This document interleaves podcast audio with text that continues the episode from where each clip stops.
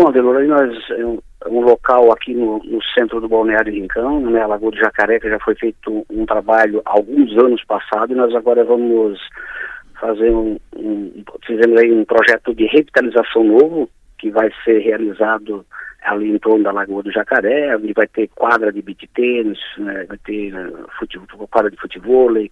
né, quadra para basquete, cancha de bocha, academia, o mesmo bar que tem para onde as crianças é, participam no parque lá da zona sul do Rincão, vai ter também ali. Né, a ciclovia da Avenida Leoberto Leal, ela vai é, é, também chegar até a Lagoa do Jacaré né, a pista de skate, um restaurante naquele local. Vai ser um local de visitas né, para as pessoas que vêm aqui para o Balneário Rincão e de lazer também para as pessoas que moram aqui em volta é, da Lagoa de Jacaré. Quando isso fica pronto?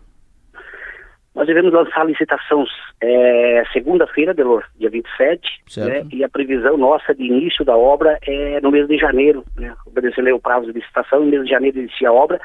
é uma obra que a gente acredita que vai, é, e nós vamos levar seis meses, em torno de junho e julho, vai estar pronto esta obra que vai ter um custo aí, aí de 3 milhões e, e 200 mil reais. Prefeito, aproveitando que o senhor está no ar, o ouvinte pergunta para o senhor, pergunta prefeito Jair, quando vai asfaltar a rua Ercílio Luz?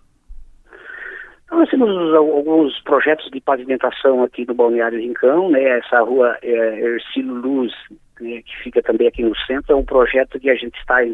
estamos complementando o projeto, né, e deve ser lançado é, agora antes da temporada, a licitação também, mas é, o início da obra deve ser para março depois da temporada.